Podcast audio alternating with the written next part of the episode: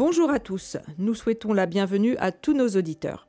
Nous sommes très heureux de vous retrouver pour ce dernier épisode de cette saison de Merci Docteur, le premier comprimé qui s'écoute.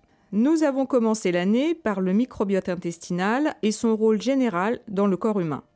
Il nous a donc paru logique de terminer cette saison par le microbiote, mais cette fois sous l'angle de toutes les maladies que son déséquilibre peut provoquer.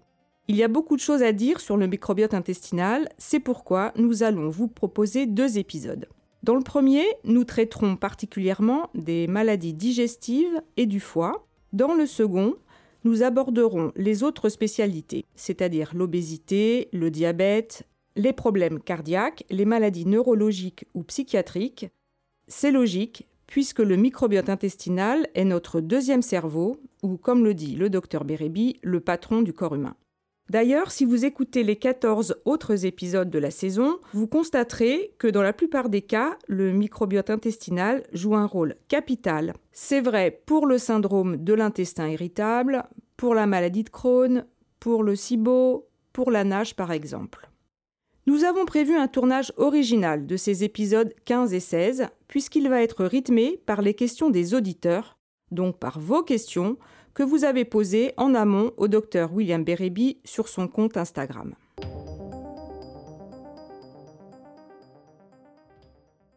Bonjour docteur Bérébi, comment allez-vous? Bonjour Clara, très bien, merci. Tout d'abord, je voudrais remercier ma communauté, puisque grâce à vos questions, qui vont rythmer ces épisodes 15 et 16, nous allons pouvoir porter la bonne parole microbiotique. Et je vais essayer de vous transmettre ce que je sais sur ce que je considère comme la plus grande découverte scientifique de tous les temps.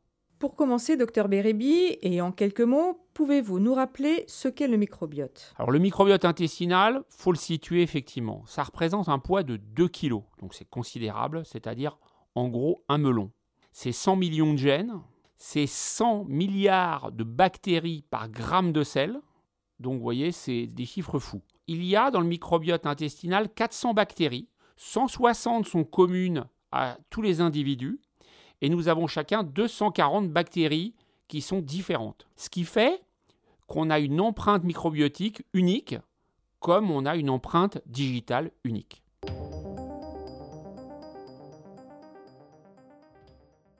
Alors commençons par le tube digestif puisque c'est le siège du microbiote intestinal. Un mot sur le syndrome de l'intestin irritable pour commencer peut-être? Oui, tout à fait le microbiote intestinal joue un rôle important dans l'apparition du syndrome de l'intestin irritable. On sait que les probiotiques et les prébiotiques sont des moyens euh, thérapeutiques très utiles qui nous permettent de soigner les patients. En fait, on a consacré un épisode complet au syndrome de l'intestin irritable, donc nous allons passer vite et j'encourage nos auditeurs à l'écouter. Nous allons commencer ce tour d'horizon de l'univers microbiotique par le tube digestif et nous avons une question de Salomé concernant le microbiote intestinal et les Mickey. La dysbiose de la maladie de Crohn est-elle due à une baisse de la diversité des espèces commensales ou bien à l'augmentation de la perméabilité de l'intestin? Eh bien, dites-moi, ça commence fort. Dans la maladie de Crohn, on sait qu'il y a des facteurs génétiques, environnementaux, notamment le tabagisme, etc. Ce qui se passe, c'est que sur le plan génétique, souvent, il y a une mutation du gène NOT2. Cette mutation va faire que la perméabilité intestinale ne va plus être maintenue comme elle devrait. Parallèlement, les deux interférant l'un avec l'autre, nous avons une dysbiose, c'est-à-dire un microbiote intestinal, une flore intestinale déséquilibrée. Donc ce qui va se passer, c'est que les bactéries qui devraient normalement rester dans le tube digestif vont pouvoir passer, notamment à cause de cette mutation génétique, et c'est là que ça va commencer à activer tout le processus inflammatoire qui va conduire aux symptômes qu'on connaît dans la maladie de Crohn. Alors d'un point de vue pratique, quelle est l'implication clinique en thérapeutique finalement, puisque c'est ça qui va nous intéresser? Eh bien, Il y a eu des études qui ont été faites, nombreuses. Pour l'instant, on ne peut pas dire qu'on ait un probiotique qui agisse et qui permette de traiter la maladie de Crohn et de compléter les traitements habituels. Il y a quand même certains probiotiques qui ont montré une efficacité plus intéressante, c'est les lactobacillus GG. Donc ça, faut le noter dans un petit coin. Parallèlement à ça, les chercheurs étudient la possibilité de mettre au point des probiotiques génétiquement modifiés qui vont pouvoir donc s'implanter dans le microbiote intestinal et rester et équilibrer le microbiote d'une façon durable, parce que le problème des probiotiques, c'est qu'on a un effet transitoire dans la très grande majorité des cas. Ajoutons un point. Souvent, mes patients me demandent si la glutamine a un intérêt pour traiter l'intestin poreux. Il n'en est rien, la glutamine est vendue d'une façon, je vais dire, anarchique, mais n'a aucune efficacité. Et en plus, cette glutamine aurait un effet accélérateur de cancer dans les maladies inflammatoires. Donc n'utilisez pas la glutamine. Toujours concernant la maladie de Crohn, qui passionne nos auditeurs, nous avons cette question de Martine.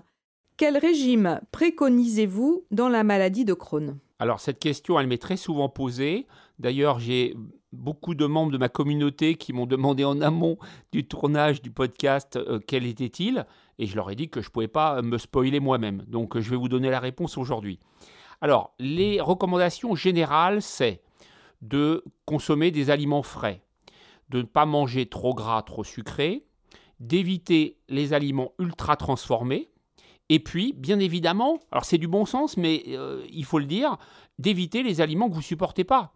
S'il y a un aliment que euh, vous consommez qui vous donne des ballonnements ou des douleurs, eh bien, vous l'arrêtez. Donc, chacun étant différent, c'est à vous un petit peu d'évaluer ça.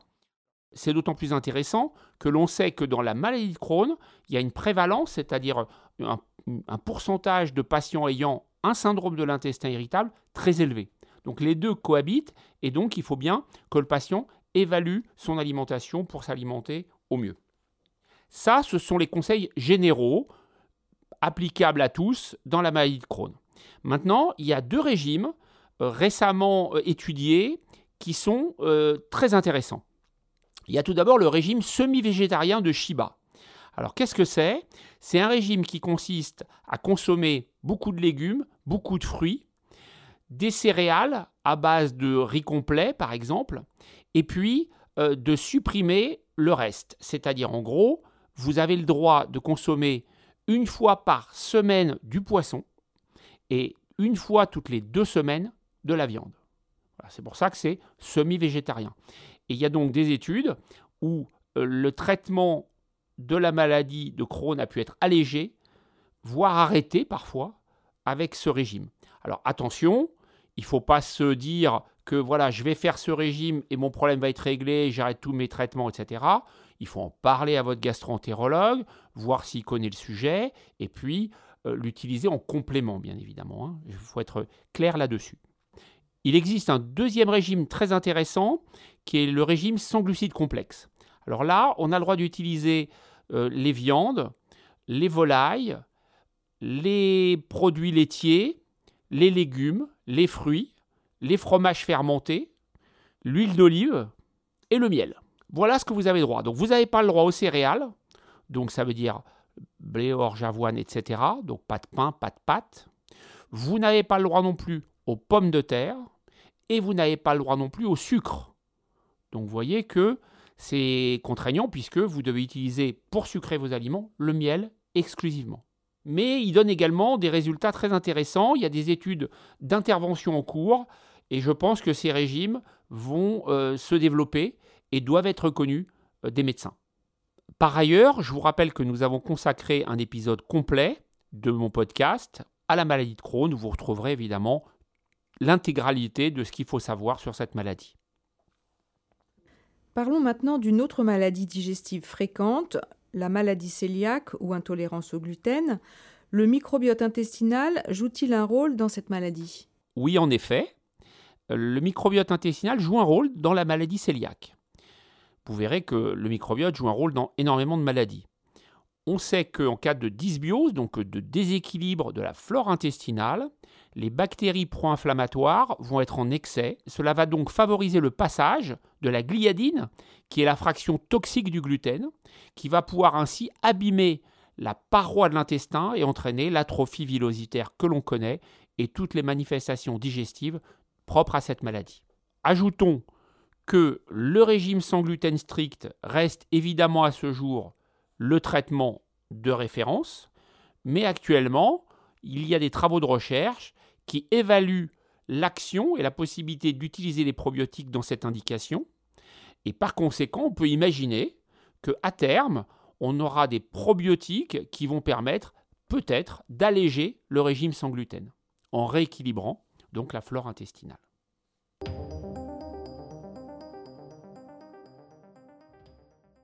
Nous allons maintenant parler d'un autre organe, le foie, et là on voit moins la relation éventuelle qu'il pourrait y avoir avec le microbiote intestinal. Pourtant il y en a une, deux maladies principales à l'origine des problèmes hépatiques aujourd'hui.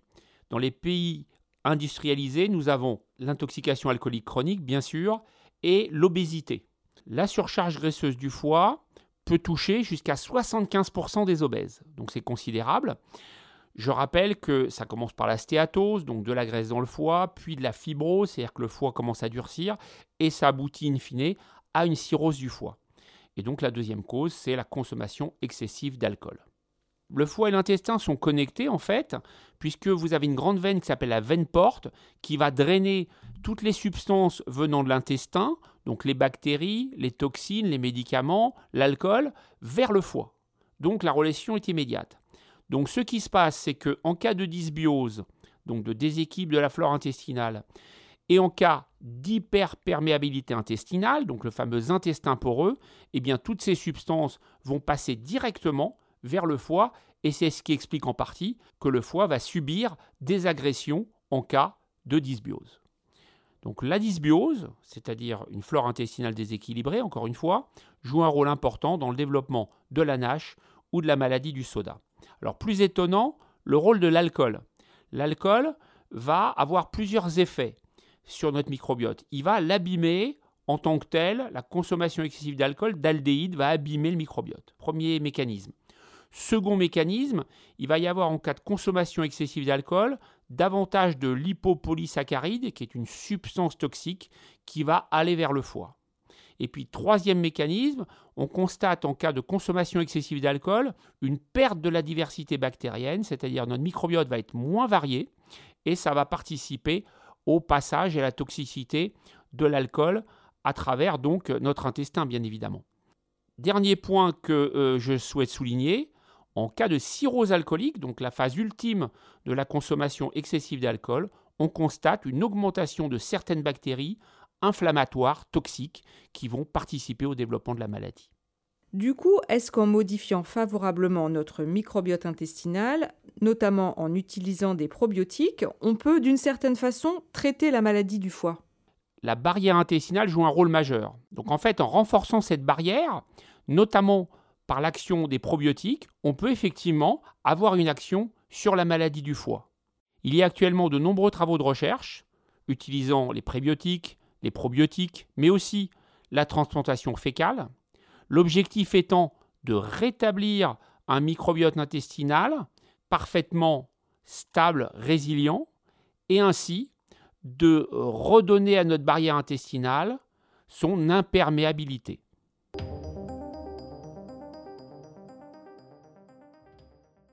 Dans l'épisode 11 de votre podcast, vous nous avez longuement parlé de l'alimentation pour réduire les risques de cancer. Avoir un bon microbiote, je ne sais pas si on peut utiliser ce terme. Alors on peut dire microbiote équilibré. Alors, est-ce que avoir un microbiote équilibré permet-il de diminuer son risque d'avoir un cancer? Alors, c'est une question intéressante que vous posez, puisqu'en fait, ça pose la question générale de la relation entre les microbes, donc les bactéries, les virus, etc., et les cancers. Alors on peut donner plusieurs exemples puisque cette relation elle est évidemment euh, très importante. Le cancer du col de l'utérus par exemple. Il y a donc présence de l'HPV, hein, le Human Papillomavirus, qui va favoriser donc ce cancer. Autre exemple, le cancer de l'estomac. On sait que la bactérie Helicobacter pylori joue un rôle très important. D'ailleurs, le cancer de l'estomac est la deuxième cause de mortalité par cancer dans le monde. Et donc cet Helicobacter pylori va entraîner d'une part une atrophie de l'estomac, qui va avoir un rôle dans le développement du cancer, et également va entraîner une dysbiose, c'est-à-dire qu'on va avoir une réduction drastique de la diversité des bactéries de l'estomac, donc ce qu'on appelle le microbiote gastrique, lorsqu'il y a une infection par Helicobacter pylori. Voilà, donc l'Helicobacter pylori joue un rôle très important dans le cancer de l'estomac. Maintenant, tout le monde le sait. Ce qu'il faut savoir également, c'est que du coup, il est quand même difficile de savoir quelle est la part réelle de l'hélicobactère, puisqu'il y a d'autres facteurs de cancer de l'estomac, le tabac, l'alcool, et puis certains facteurs génétiques, notamment l'existence d'un antécédent familial. Autre exemple de relation, euh, donc là plus ciblé sur euh, véritablement le microbiote, le cancer du côlon. Donc le cancer du côlon et du rectum, ça représente 15 000 décès par an en France, donc c'est considérable. Le rôle de l'alimentation est avéré sur la composition du microbiote intestinal. On sait d'une façon simple que en prévention du cancer du côlon, on recommande 300 g de légumes par jour, 300 g de fruits par jour et 25 à 30 g de fibres issues des céréales. Alors, dans le cancer du côlon et du rectum, il y a une particularité, c'est qu'il y a une dysbiose spécifique avec une prolifération de certaines bactéries, les fusobacterium. Donc en fait, il y a une dysbiose phénotypique, on l'appelle comme ça, c'est-à-dire que les patients qui ont un cancer du côlon ont un microbiote déséquilibré d'une certaine manière. À terme, on pourra le rechercher et ainsi déterminer quels sont les patients qui ont un risque plus élevé de développer un cancer du côlon ou du rectum. Donc ça va être véritablement intéressant dans les prochaines années d'avoir ce, ce moyen à notre disposition dans la prévention du cancer colorectal. Mais alors, est-ce qu'on peut tester son microbiote actuellement? En pratique courante, la réponse est non.